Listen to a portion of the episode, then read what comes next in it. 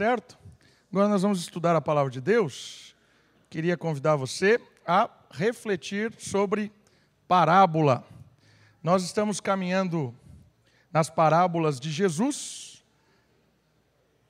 para informar quem está chegando, relembrar quem está acompanhando o que é uma parábola. Parábola é um recurso didático, é uma forma de ensino, é uma maneira de apresentar ou passar conhecimento. No Oriente Antigo, parábola era algo muito comum.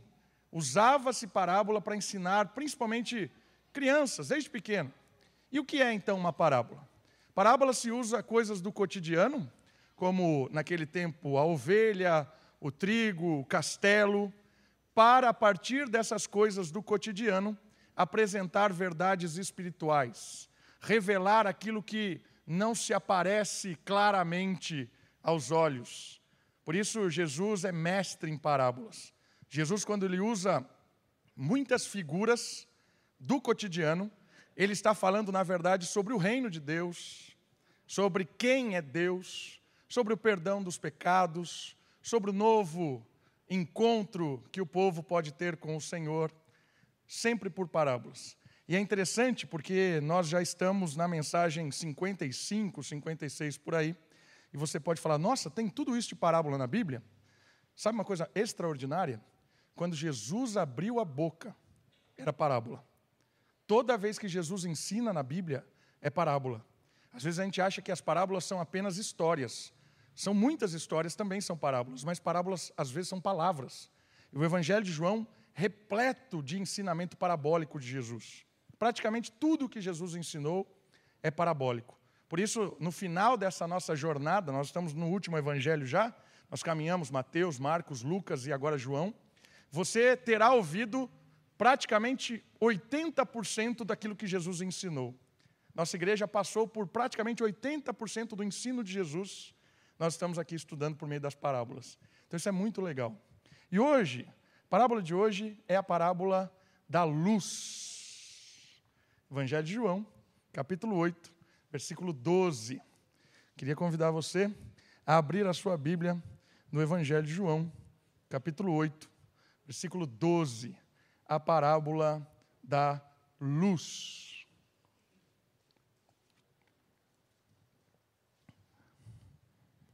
Estão comigo? Evangelho de João, capítulo 8, versículo 12. Diz assim a palavra de Deus. Então, Jesus voltou a falar-lhes: Eu sou a luz do mundo. Quem me seguir jamais andará em trevas, mas terá a luz da vida. O papo de hoje é sobre despertar. A luz que desperta que faz com que as pessoas que olham para essa luz, contemple, perceba coisas que até então não tinha percebido. Olha só algumas informações que nos ajudam a entender essa parábola. O termo luz está presente na primeira metade do Evangelho de João, desde o prólogo, do começo, até o capítulo 12. Isso aponta que o termo é usado para apresentar a chegada do Filho de Deus ao mundo e o seu ministério diante de Israel e de todos os povos. Começo do Evangelho de João, a palavra, a palavra luz aparece muitas vezes. Essa parábola da luz, ela, ela é recorrente. E por que aparece na primeira parte e na segunda não? Porque João tem um objetivo. João quer revelar quem é Jesus. Que Jesus é divino, é a encarnação do Filho de Deus. E a luz tem muito a ver, e você vai aprender hoje à noite, a gente vai aprender junto com os textos bíblicos, tem a ver com a história da revelação de Deus. Deus se apresenta como luz vários momentos da história de Israel. E é muito legal perceber isso, porque quando a gente vai para o texto bíblico, às vezes a gente quer entender as parábolas olhando ambientes fora da história de Israel. Então, às vezes a gente olha para a luz e quer ter a conotação de hoje. Ah, o que significa luz? Uma outra coisa que aconteceu na história da igreja muito comum, e é um erro, é olhar os textos bíblicos a partir da filosofia grega. A filosofia diz muito sobre luz. E se você procurar, por exemplo, na internet, alguns comentários sobre a luz aqui de João, vai se usar muito da filosofia para explicar. E é claro que vários teólogos contribuíram por isso. Um deles, por exemplo, é Agostinho. Agostinho é alguém muito, assim, muito competente. Agostinho é um teólogo, muito do que ele escreveu é excelente. Mas Agostinho, ele carrega algo filosófico, platônico, de Platão. Muito do que ele olha para o texto bíblico é contaminado por filosofia grega. E por isso, na minha opinião, é perigoso. Então, o que é que nós vamos fazer hoje? Nós vamos perceber que a luz é um termo que apresenta Jesus olhando para a história de Israel e não para a filosofia grega. A gente vai olhar como é que toda a construção do Antigo Testamento chegou ao momento de apresentar Jesus, ou ele mesmo se apresentando, como luz. Isso é importante, isso é legal de perceber, que a gente olha para a história de Israel para entender as, as parábolas de Jesus. São várias parábolas de luz aqui neste evangelho. A revelação do Verbo na criação aparece como luz. O contraste moral entre o bem e o mal, o certo e o errado, aparece como luz e trevas. O simbolismo na festa dos tabernáculos, a gente falou tempo, tempo atrás aqui sobre a, a, a, algo da, da festa dos tabernáculos ligado com o ritual das águas. E hoje você vai ver que na festa dos tabernáculos, uma festa judaica, a luz era algo muito importante. E aí Jesus vai usar essa festa, essa simbologia lá do povo de Deus, de Israel, para apresentar algo sobre ele e sobre o Criador. Então tem a ver com a festa dos tabernáculos também. A luz aparece como a cura de um cego, o cego de nascença é curado, e a ideia da, de luz, né? Abriu os seus olhos e conseguiu enxergar uma nova vida, uma nova experiência a ressurreição de Lázaro. O termo luz, essa figura, essa parábola da luz, está ali na ressurreição também de Lázaro. A incredulidade dos líderes de Israel. Então a luz está, nessa primeira parte, revelando quem é Jesus, apresentando o ministério de Jesus para os de Israel e para nós agora, observando isso. Olha só, o contexto aqui, quando Jesus diz isso, é a festa dos tabernáculos, capítulo 7, terminando lá, que havia chegado ao fim. Capítulo 7 diz que era o último dia da festa dos tabernáculos.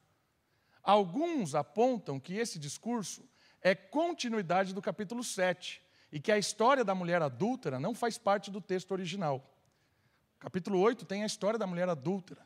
Muitos falam que esse texto não está na Bíblia, porque seria certo ligar aqui esse 8 que fala da luz com o final do 7 e o 8 teria sido inserido depois. Não teria sido João que escreveu. Tem muita gente séria que fala isso. Mas você vai perceber que está tudo conectado. No meu entendimento, na minha interpretação do texto, a, a, história da mulher adulta acontece no meio disso tudo. Jesus está ensinando lá no último dia da festa dos tabernáculos, vem aquele pessoal com, com, a, com aquela confusão, apresentando a mulher adúltera, pedindo para Jesus julgar. E aí depois eles se reúnem de novo no final do dia para essa história. E aí, se você continuar o texto, depois aqui do versículo que nós lemos, tem a ver com julgamento. E aí eles falam assim: Você está falando em nome de quem? O seu testemunho é falso, porque não tem. A lei diz que tem que ter duas testemunhas. Tem tudo a ver com o que tinha acabado de acontecer com a mulher adulta. Então esse texto está completamente ligado, certo? Então tem a ver com a festa dos tabernáculos, e a gente vai ver por quê tem a ver com a história da mulher adúltera. No entanto, parece que os líderes, ao final da festa, no final do dia, reúnem-se novamente para dialogar com Jesus. Esta proposta parece fazer sentido, pois uma das questões agora levantada tem a ver com testemunha, com a justiça. Assunto este que haviam acabado de vivenciar ao apresentarem a acusação da adúltera.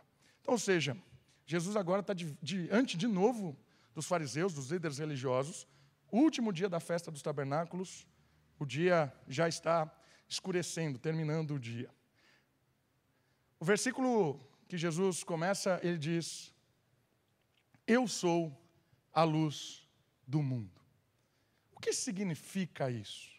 Vamos olhar um pouquinho a história de Israel. No Antigo Testamento, no Antigo Testamento, o próprio Deus e a palavra de Deus são apresentados como luz. Vamos olhar? Então, deixa o seu dedinho em João, vamos olhar alguns textos bíblicos. O primeiro deles é Salmo, Salmo 20, 127. Salmo 127. Na verdade, eu acho que é Salmo 27, que foi o salmo que a gente leu hoje. Salmo 27, versículo 1. Está errado no slide. Salmo 27, versículo 1. Primeiro texto, olhando para a história de Israel. De onde vem essa ideia de luz? Eu sou a luz do mundo. Luz aparece para o próprio Deus. Olha só. O Senhor, quando aparece a palavra Senhor na sua Bíblia, em caixa alta, sabe o que é caixa alta? Todas as letras maiúsculas. Quando aparece o termo Senhor em caixa alta, é o nome de Deus. E o nome de Deus provavelmente seja Iavé. Iavé é a minha luz e a minha salvação. A quem temerei? Olha que interessante. Iavé é a minha luz. O próprio Deus, o Senhor da criação, é luz. O outro texto, um pouquinho para frente, Salmo 119, versículo 105, um salmo muito conhecido, e esse versículo provavelmente muitos aqui saibam decor. Salmo 119, versículo 105. Diz assim a palavra de Deus: Tua palavra é lâmpada para os meus pés e luz para o meu caminho. Por isso que quando Jesus diz, eu sou a luz do mundo, o que, que ele está querendo dizer na verdade? Ele está dizendo que ele é o próprio Deus, ele é a divindade, ele não é apenas um ser humano, ele é um ser divino. Ele é a luz, ele é o próprio Deus, ele é a salvação, como diz o Salmo. E olha só que profundo: além dele ser o próprio Deus, ele é a palavra de Deus. Porque a palavra de Deus serve como luz. E esse texto, luz para os meus pés, ou seja, a lamparina, imagine a lamparina aqui embaixo, para andar naquele tempo. Então, você estava andando num lugar escuro, numa trilha, a luz ia batendo no chão para guiar, para que você veja a estrada, para que você veja o caminho, para que você não se perca. Então, a ideia aqui da figura, da parábola, a luz representa a direção. A palavra de Deus é a direção das pessoas, é a orientação, é aquilo que diz para nós o que é certo, o que é errado, o que, o que é seguro, o que não é seguro, o que é instável. É a palavra de Deus. Quando Jesus diz que Ele é a luz, Ele está dizendo duas coisas inicialmente: Eu sou o próprio Deus e eu sou o caminho, eu sou a verdade, eu sou a vida. A palavra de Deus traz verdade, traz vida, traz direção, caminho. Olha que extraordinário. Jesus é o próprio Deus, Jesus é a direção, é o caminho. Também é aplicado ao servo do fim dos tempos, ao servo sofredor de Isaías, aquele que viria representar Israel, aquele que viria salvar Israel. Vamos um pouquinho para frente, profeta Isaías, capítulo 42, versículo 6. Estamos montando a história da luz pelo Antigo Testamento. Isaías, capítulo 42, versículo 6. Olha só o que diz a palavra de Deus.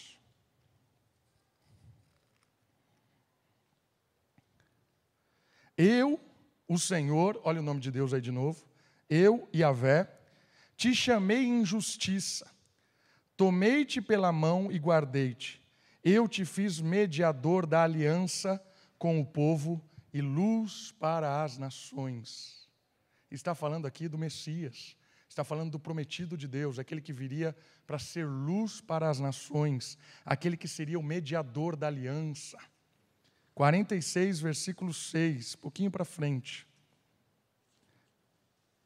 Os que gastam o ouro. Opa, é 49, né? Desculpa, um pouquinho para frente. 49, 6. Ele diz: Não basta que sejas o meu servo para restaurares as tribos de Jacó e trazeres de volta os remanescentes de Israel. Também te porei para a luz das nações, para seres a minha salvação até a extremidade da terra.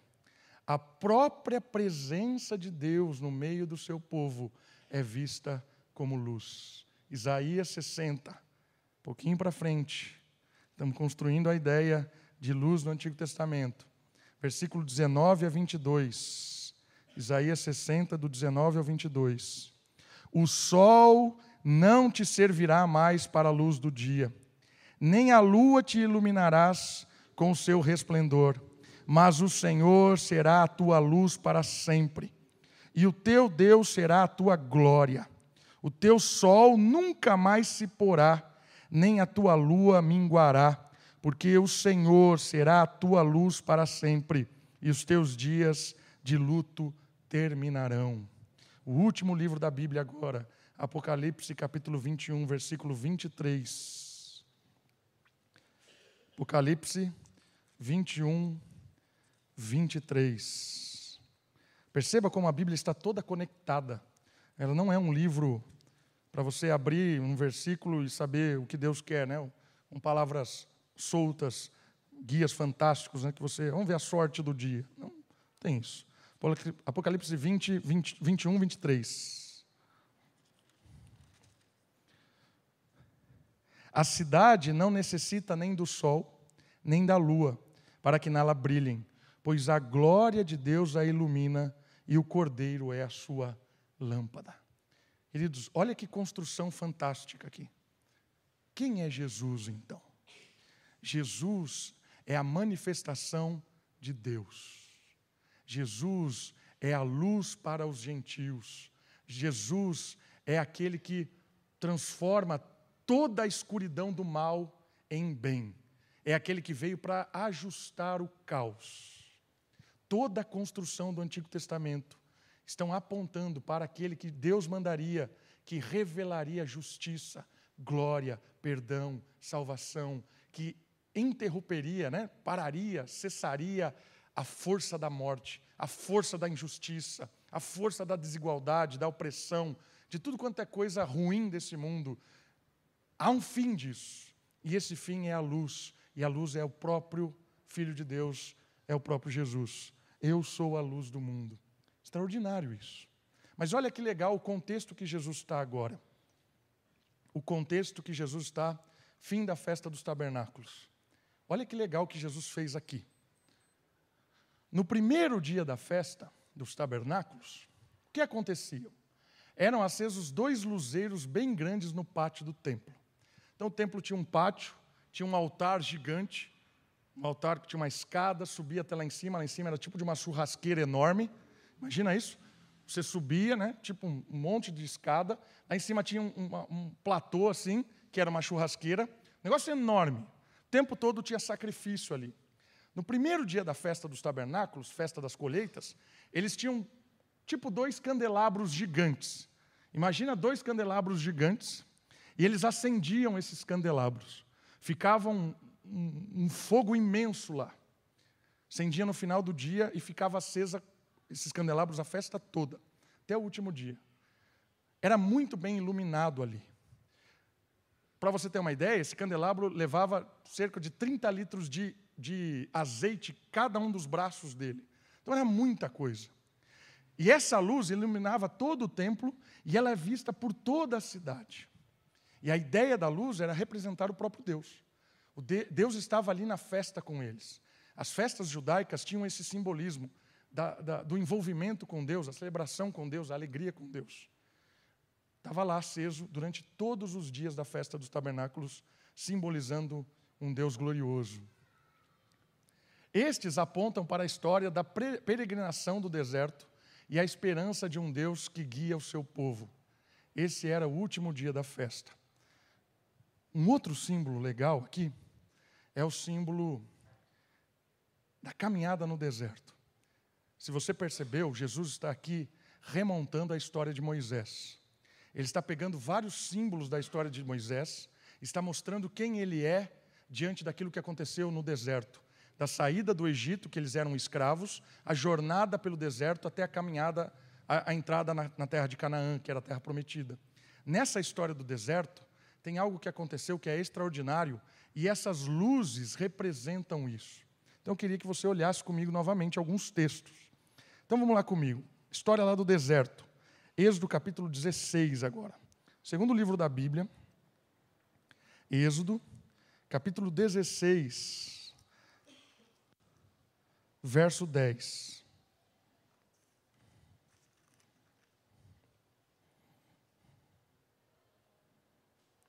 E quando Arão falou a toda a comunidade dos israelitas, estes olharam para o deserto, e a glória do Senhor apareceu na nuvem. Guarde isso. 13, 21 e 22, um pouquinho para trás.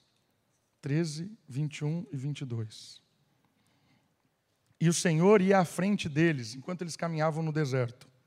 De dia, uma coluna de nuvem para os guiar pelo caminho, e de noite, uma coluna de fogo para os iluminar, para que caminhassem, caminhassem de dia e de noite. Um pouquinho para trás, 9, 15 e 16. Se agora eu tivesse estendido a mão e ferido a ti, ao teu povo com peste, tu, faria, tu terias eliminados da terra.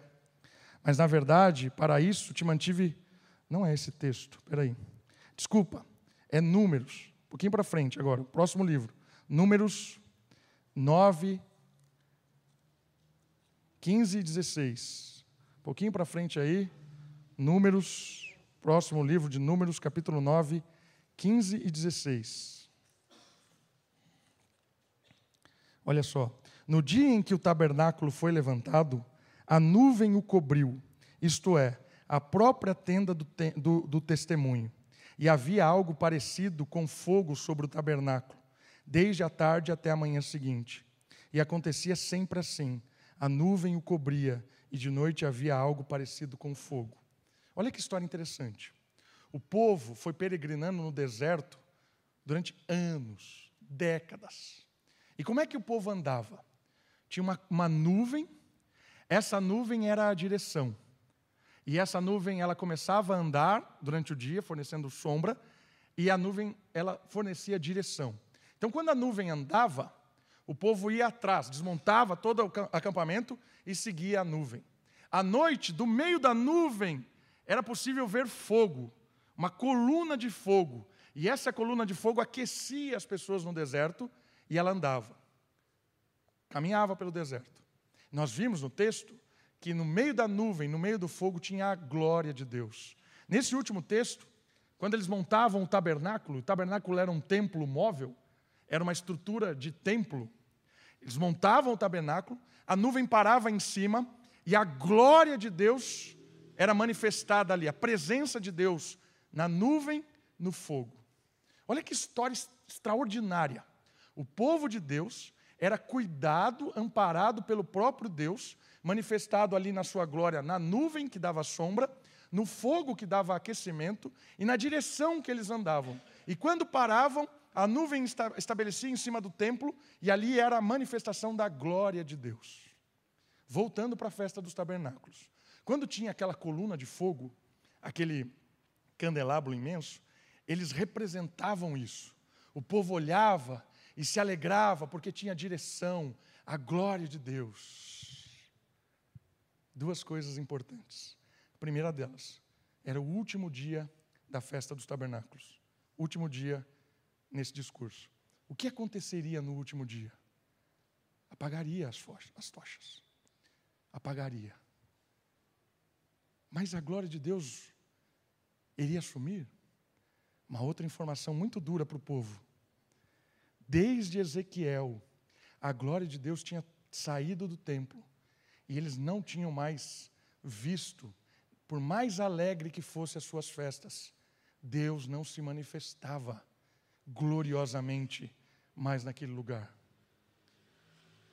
Aquela tocha tentava simbolizar algo da história de Israel que era glorioso quando eles viam Deus, quando eles sentiam Deus, quando eles seguiam Deus, mesmo na situação do deserto. Mas naquela festa, quando, a, quando aquelas luminárias eram apagadas, o povo se entristeciam. Sabe quando acaba a festa? Sabe quando parece que a alegria termina? Parece que você está substituindo né, aquela sua tristeza, aquela sua falta de fé, por um momento alegre, por um momento feliz. E aí, quando a gente substitui, já percebeu isso? A gente substitui os nossos momentos difíceis por um momento com os amigos, por alguma coisa legal, algum ritual, alguma festa, alguma diversão. De repente, quando a festa começa a chegar no fim, dá aquela sensação de tristeza. Sabe, domingo, quando o Fantástico está terminando, você sabe que é segunda-feira, sabe disso? É. é isso, é esse sentimento de, poxa, nesse momento, nesse momento, quando a tocha está apagando, Jesus vira para esses caras Jesus vira para todo mundo e ele diz assim: Eu sou a luz do mundo. Eu sou a glória do deserto. Eu sou a chama que não se apaga. Eu sou a direção de Deus. Eu sou a presença de Deus. Por mais que essas chamas se apaguem agora, aquela chama que eu trouxe jamais se apagará, porque eu sou a luz do mundo. Irmãos, isso aqui é extraordinário. Imagina todo aquele sentimento, todo aquele final de festa, você olha um indivíduo dizendo: Eu sou a luz do mundo. Ou esse cara é louco, completamente insano para estar tá dizendo o que ele está dizendo, ou ele é o próprio Deus, ou ele é a manifestação gloriosa de um Deus presente no meio do povo. Quando Jesus fala isso, ele enfurece os líderes religiosos, porque se beneficiavam de todo aquele ritual, para eles era lucro, mas ele encanta os abatidos, os tristes, os esperançosos, aqueles que vibravam com realmente a volta, o retorno na glória de Deus. Quando Jesus pronuncia algo assim, ele amolece o coração daqueles que esperavam verdadeiramente a revelação de Deus. Irmãos, quando Jesus diz isso para nós hoje, é algo extraordinário porque é algo que vem para penetrar no nosso coração e transformar as nossas angústias, as nossas incertezas, no, os nossos dilemas. A nossa vida é repleta de fim de festa, irmãos. Percebe? As nossas alegrias são muito menores do que as nossas tristezas. Os momentos que nós desfrutamos dessas vidas são muito, muito pequenos perto do, do, dos nossos, das nossas batalhas, dos nossos dias a dias, das nossas guerras. Nós entristecemos facilmente, porque é um mundo triste.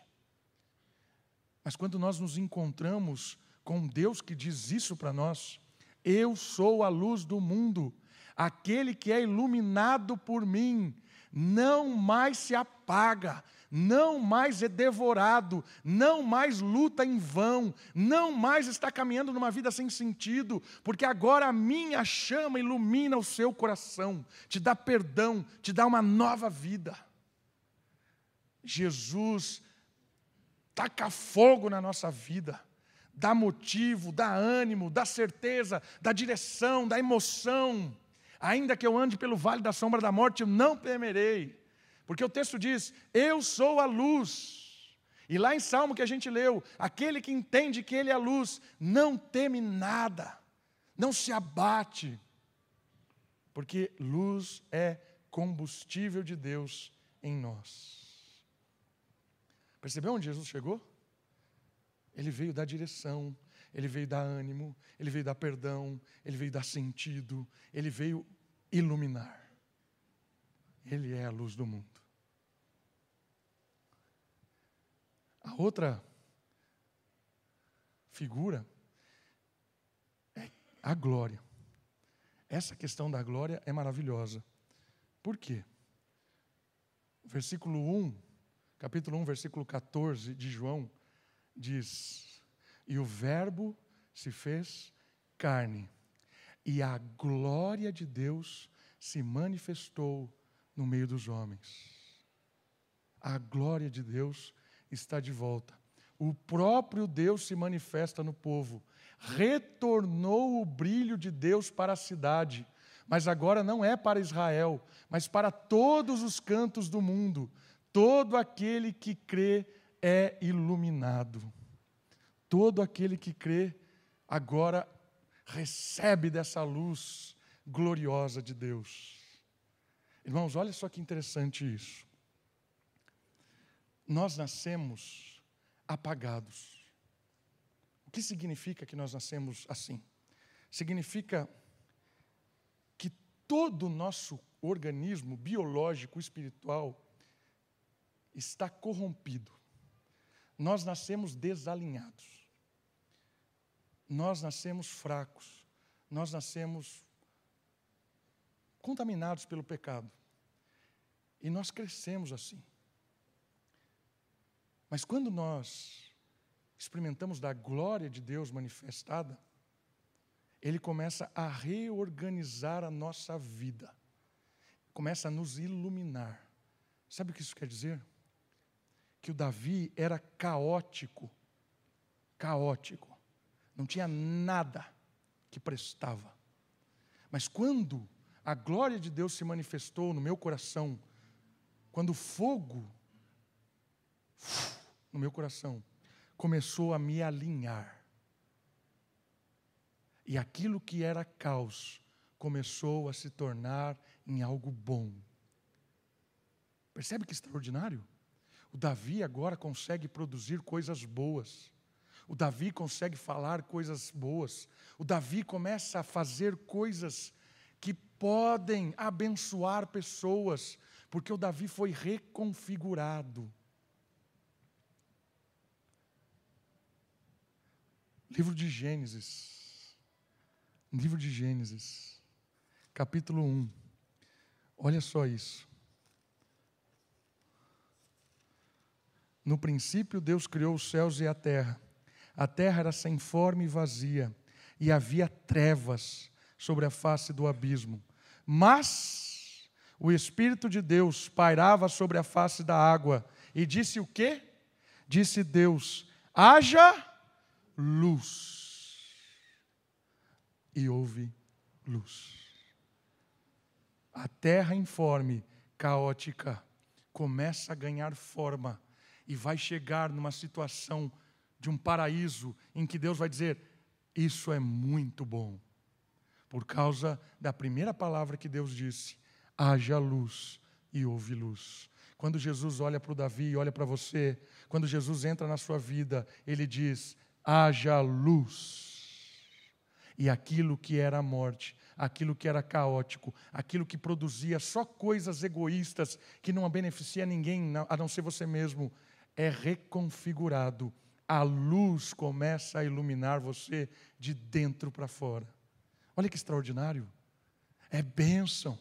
Deus faz o melhor de nós acontecer no nosso trabalho, na nossa família, no nosso divertimento, no nosso dia a dia. Você pode experimentar o melhor de você mesmo. Porque você é criatura de Deus, eu sou criatura de Deus. Deus não fez criaturas ruins, Deus fez criaturas boas. Tanto é que no final da criação Deus disse: é muito bom. Às vezes a gente tem uma conotação de que nós somos todos zoados. Não somos todos zoados. Nós éramos todos zoados, nós éramos caóticos, nós éramos escravos do pecado, presos na imoralidade, presos nas trevas. Mas quando Deus disse para você, para mim, haja luz, houve luz, e nós agora experimentamos uma nova vida, o melhor. Claro que não o perfeito ainda, porque nós estamos rumo à perfeição, mas saiba de uma coisa: você agora pode ser luz. Paulo fala isso. Como que por espelho eu reflito a glória de Deus.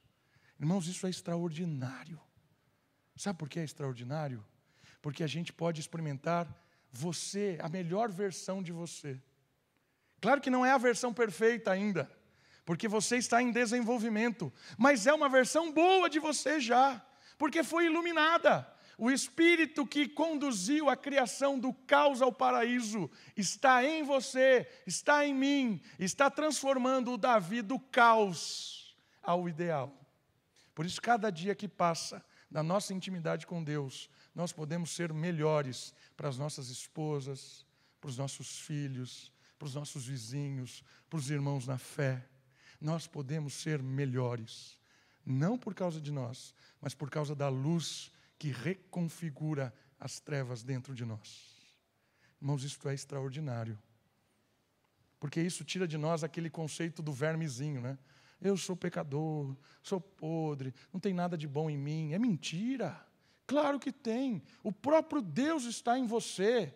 Deus te criou, Deus te fez ser humano, Deus te fez do jeito que você é, e quando a luz de Deus te reconfigura, você tem muito a oferecer para esse mundo, não porque tem algo em você que venha de você mesmo, mas porque o próprio Deus te criou nas suas habilidades, do seu jeito, do seu conhecimento, da sua forma de fala, do seu, do seu jeito de ser. Você é inédito, exclusivo, é de Deus para um encaixe perfeito nessa criação.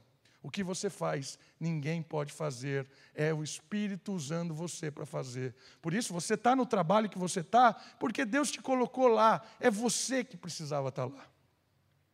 A gente fica pensando, ah, se o pastor tivesse aqui, seria um caos, porque você foi feito para esse lugar onde você está. Se você está trabalhando numa cozinha de um restaurante, se você está eh, trabalhando num supermercado, numa repartição pública, numa empresa, num comércio, numa faculdade, numa sala de aula, é você, do seu jeitinho, com a luz de Deus te iluminando, é você que vai expressar o melhor para aquele lugar. Deus não coloca pessoas aleatórias em lugares aleatórios. Deus coloca a pessoa certa no lugar certo para dizer as coisas certas. Percebeu que oportunidade extraordinária de você ser luz? Porque você, cada vez que passa, Deus te reconfigura mais. Cada dia que passa, mais reconfiguração.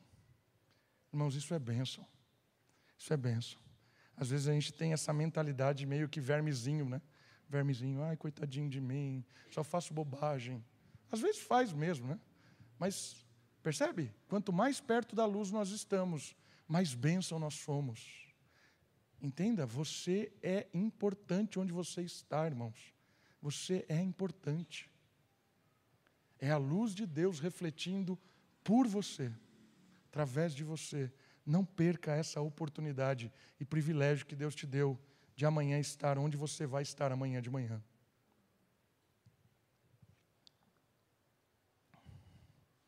Segunda parte do versículo, ela fala que Deus é, ou o verbo, né? É direção. Voltando lá para João, depois que nós rodamos vários textos bíblicos, nós voltamos para o Evangelho de João, capítulo 8, relembrando a segunda parte do versículo. No primeiro momento, ele diz que ele é a luz do mundo. A segunda parte do versículo, ele diz alguns aspectos desta dessa boa notícia. Quem me seguir jamais andará em trevas. Jamais andará em trevas. Olha que estrutura legal. Aquele que está seguindo essa luz não perde a direção, não se desvia do caminho. É como a história lá no deserto. Não tinha erro. Eles estavam indo na direção que deveria ir. Por quê? Porque eles seguiam a glória de Deus, a nuvem, o fogo. Quando nós nos perdemos nessa vida, é porque nós paramos de seguir a luz. Nós paramos de ter uma intimidade com essa luz. Nós nos focamos em luzes estranhas. Luzes estranhas. Agora, olha lá, com a manifestação da luz, é possível não mais dar passos errados. Olha que legal. Não quer dizer que toda a sua vida vai ser vitoriosa. Não. Quer dizer que quando você toma um passo guiado pela luz, ainda que venha um tipo de derrota, essa derrota faz parte da formação de Deus para a nossa vida. Quando a gente se direciona pela luz, ainda que há uma aparente derrota, Isso é formativo, é vitória. Quem olha Jesus na cruz acha que é derrota. Quem olha para os doze medrosos que ficaram acha que é derrota. Não vai dar certo. Mas a gente não olha para a situação imediata. A gente vê que cada história tem a sua dimensão maior. A cruz era um momento doído, doloroso, humilhante, que promoveu salvação. Os doze perdidos era um momento de, de readequação, mas que levantou doze homens que transformaram o mundo, revolucionaram o tempo. Percebe que glorioso isso? Glorioso isso. Não tem passo errado quando a gente é orientado pela luz. A ordem na criação, a lâmpada do salmo, a coluna de fogo do deserto, a direção de todos os reis. Jesus nos chama para estar em comunhão com Ele. Deixe seu dedinho em João e olha comigo. 1 João capítulo 4. O mesmo autor, numa carta agora, muito especial, cheia de parábolas também. 1 João capítulo 4. Versículos 5 a 7.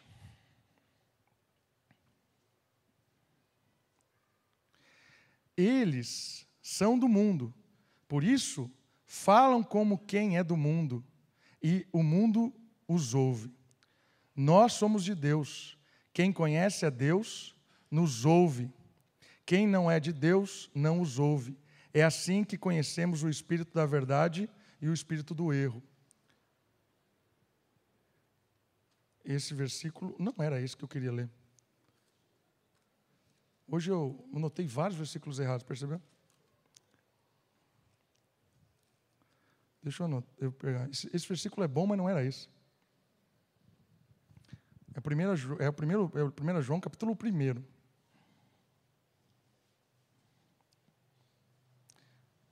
Seis e sete. Se dissermos que temos comunhão com Ele e andarmos nas trevas, mentimos e não praticamos a verdade. Mas se andarmos na luz, assim como Ele está na luz, temos comunhão uns com os outros, e o sangue de Jesus, seu Filho, nos purifica de todo pecado. Percebeu o que esse versículo nos ensina? Duas verdades profundas. A primeira é que, quando andamos em comunhão com Deus, nós andamos na luz. Quando andamos em comunhão com Deus, nós andamos na direção certa nós temos segurança nos passos que nós damos, nós acertamos nas nossas escolhas e não medimos os resultados por perspectivas mundanas, nós medimos os resultados pela obediência. Cuidado para você não medir os resultados das suas escolhas critérios mundanos. Porque quando nós medimos os resultados das nossas escolhas por critérios mundanos, nós nos enganamos. Nós temos que medir os resultados das nossas escolhas pela obediência à palavra. Se formos obedientes, se escolhemos conforme a palavra, se seguimos bons conselhos que vêm do Senhor, os resultados poucos, pouco importa, porque o resultado sempre vai ser aquilo que agrada a Deus, porque foi o resultado da obediência. Então, andar em comunhão é andar em obediência, é caminhar na luz. E agora, olha o versículo 7. Mas se andamos na luz, assim como Ele está na luz, Olha esse ponto agora. Temos comunhão uns com os outros. Sabe o que isso significa? Que a luz não é algo para nos, nos iluminar como estrelas solitárias, né? estrela que brilha. Olha como eu sou, eu sou a estrela desse universo. Não é essa a ideia. A ideia da luz é comunitária. Se nós dissermos que estamos na luz e que fazemos opções certas, que estamos fiéis, somos comprometidos com Deus, uma evidência clara disso é a nossa comunhão com o povo de Deus.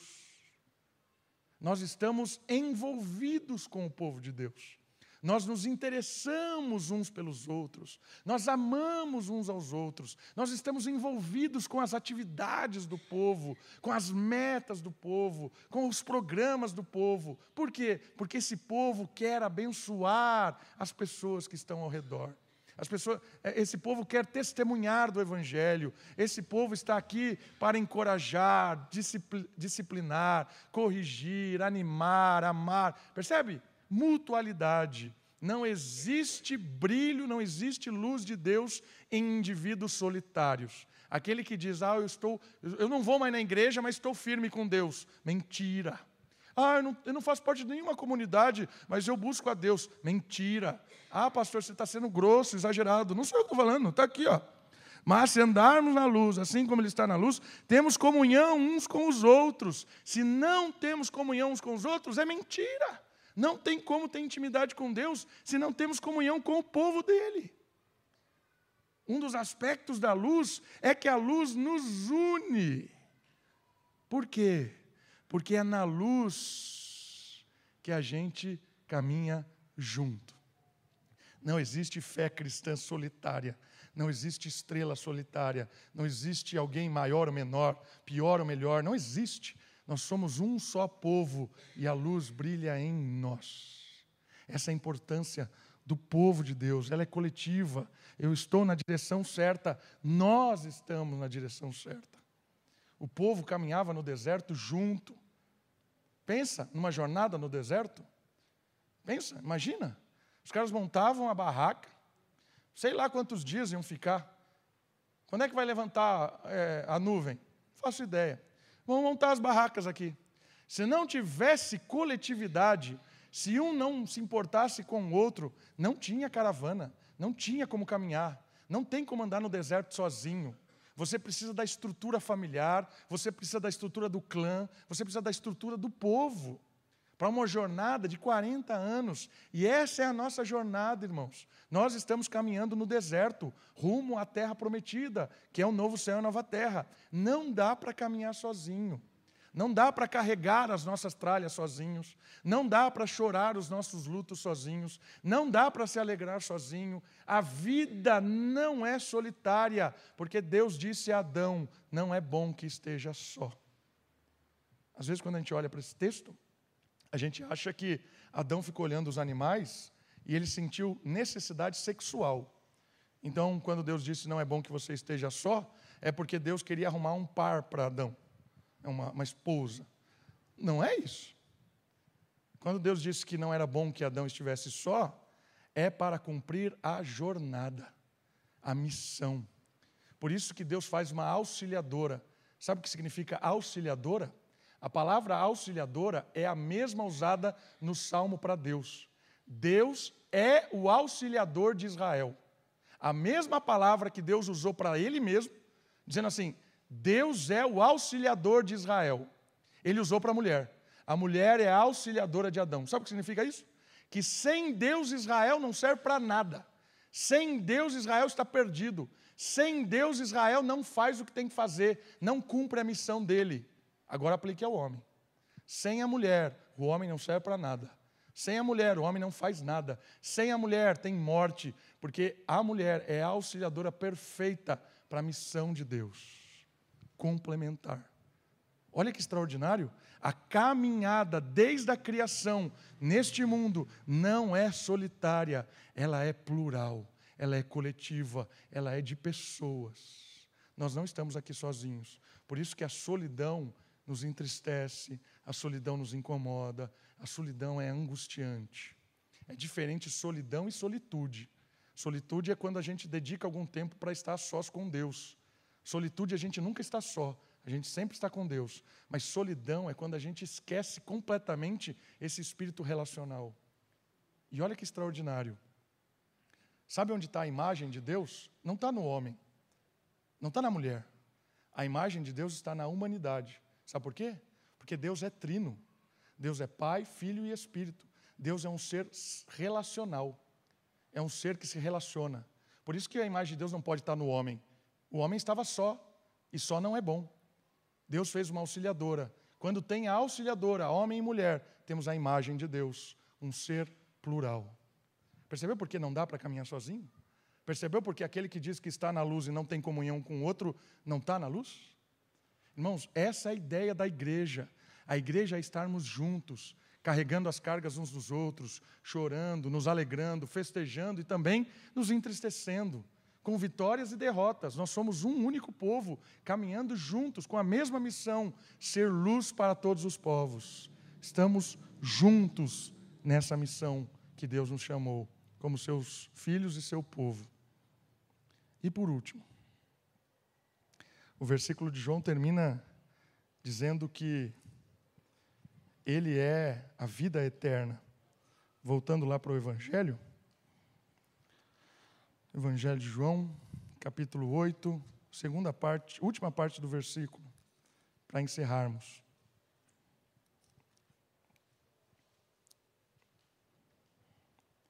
Mas terá a luz da vida.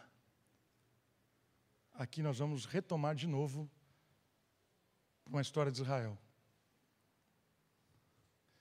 Jesus é o contraste entre a luz e a vida, a escuridão e a morte. 1,5 fala isso de João também. Ele está agora nos iluminando com o seu espírito.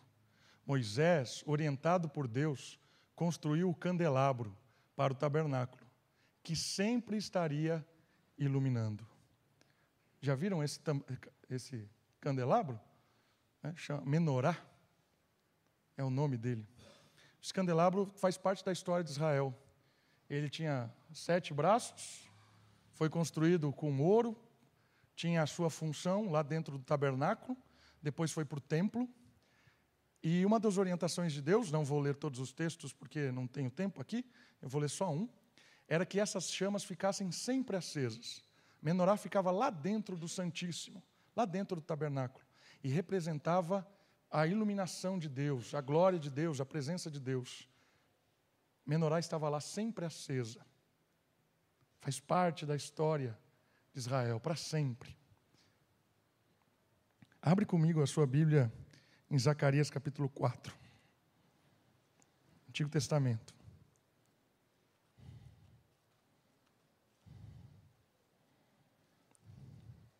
Dos últimos livros ali do Antigo Testamento, antes de Malaquias, Zacarias, capítulo 4. Olha só. 1 a 3. O anjo que falava comigo voltou a me despertar, como se desperta um homem do sono, e me perguntou: Que vês? Respondi: Vejo um candelabro, todo de ouro, e uma vasilha de azeite em cima, com sete lâmpadas e sete tubos que se unem às lâmpadas que estão em cima dele. E junto a ele há duas oliveiras, uma à direita da vasilha de azeite e a outra à sua esquerda versículo 6. Ele me respondeu: Esta é a palavra do Senhor a Zorobabel, não por força nem por poder, mas pelo Espírito, diz o Senhor dos Exércitos. O que Zacarias está ensinando aqui? Nessa visão extraordinária do candelabro. Esse candelabro aponta para o Espírito. O candelabro que estava aceso dentro do tabernáculo, dentro do templo, para sempre. Foi só o, o, candelabro foi apagado só quando o templo era destruído. Depois de 70, quando o general Tito destruiu o templo de Jerusalém, esse candelabro foi levado embora. Tem até um monumento lá em Roma, perto do Coliseu, um monumento do um arco do triunfo assim, do lado do Coliseu. Ali tem o povo de Israel sendo levado cativo por causa do imperador Tito, que destruiu Jerusalém em 70 depois de Cristo. E nesse mural tem ali o candelabro sendo levado. Só que nessa visão de Zacarias, o candelabro, ele ganha uma conotação agora espiritual. Espiritual.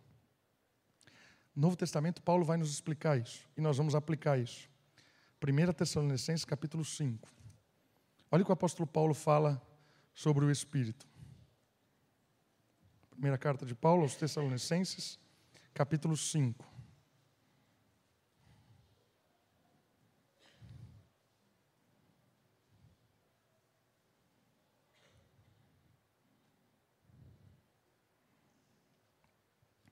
Dezenove.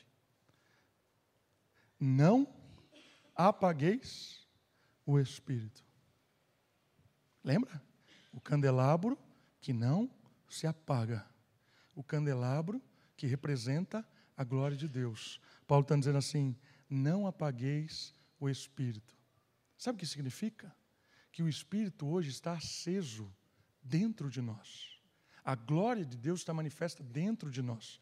Quando nós cremos em Jesus, quando nós entregamos a vida a Ele, o Espírito mora em nós, o candelabro está aceso em nós. E o que significa não apagar o Espírito? Não quer dizer que você possa apagar o Espírito por completo. Quer dizer que apagar o Espírito é você andar nesta vida sem considerar a iluminação que Ele te dá. É escolher nessa vida sem considerar a direção que vem deste Deus que mora em você. Esse espírito não se apaga, como na época do templo, porque agora eu e você somos o templo. Nós somos o candelabro. E o espírito está aceso em nós. E esse espírito é Deus em você. É Deus que cuida, que protege, que perdoa, que renova, que direciona. Deus, meus irmãos, está em você não tem mais caminhada sozinho. Deus está em nós. Ele é a nossa iluminação. Ele é a glória. Último slide. A vida eterna. E a gente vai terminar com esse texto agora de Malaquias. Olha lá, viu como anotei tudo errado? Tá Zacarias, mas é Malaquias. O reinar de Cristo é sinônimo do amanhecer neste mundo. Malaquias 4, de 1 a 3, nos revela da promessa da chegada do sol da justiça. Este é o Filho de Deus que já cronometrou o dia para raiar com seu retorno na plenitude do seu reino. O último texto para nós encerrarmos o Antigo Testamento, Malaquias.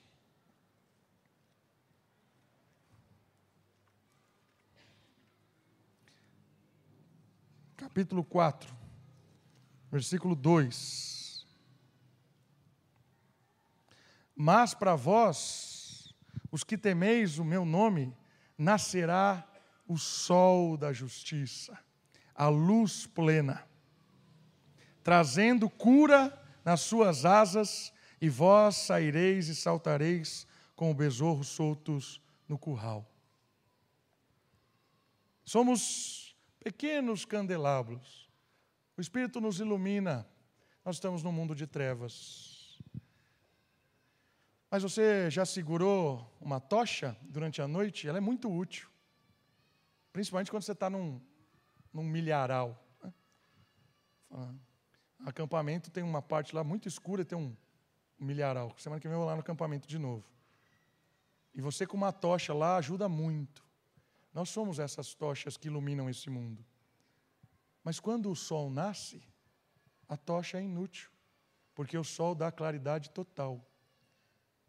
E a promessa que nós estamos lemos aqui no, no capítulo de Malaquias é que o sol da justiça iluminará toda a criação.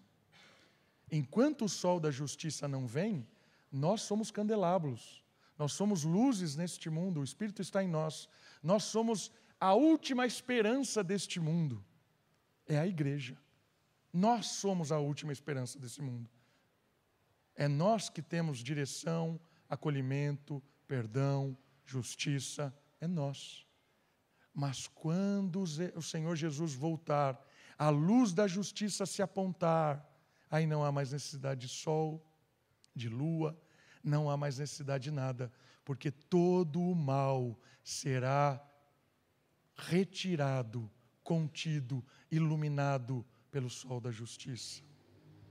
Aí já não tem como se esconder mais aí já não tem como fazer coisa na escuridão, debaixo do pano, aí a corrupção cai, a imoralidade se desmonta, a exploração, o mal como um todo, não tem onde se esconder dessa luz da justiça que penetra tudo.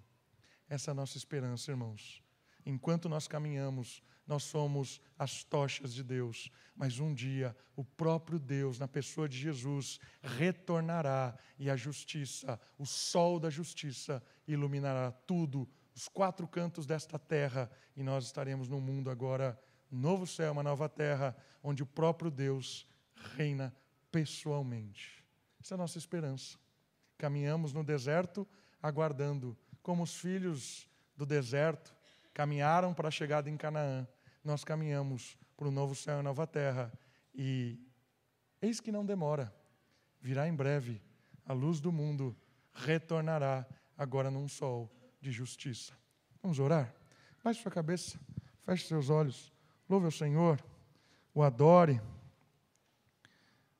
porque Ele é a nossa justiça, Ele é o nosso sol, Ele é o nosso fogo espiritual. Vamos orar. Pai querido, muito obrigado. Obrigado porque o Senhor iluminou nosso coração, nossa mente, e a partir do, da tua presença em nós, nós podemos enxergar essa vida diferente. Nós despertamos para um mundo de trevas e agora podemos ser tochas do Senhor neste mundo e aguardamos o nascer do sol que vai tornar tudo iluminado. Tudo, não haverá mais escuridão, medo, choro. O Senhor enxugará com as suas próprias mãos os nossos choros. Obrigado, Deus. Obrigado cuida de nós, nos direciona e nos ajuda a ouvir do teu espírito, a obedecer, porque assim nós experimentamos o melhor desta vida, Pai. Te louvamos, te agradecemos, queremos te adorar agora, em nome de Jesus. Amém.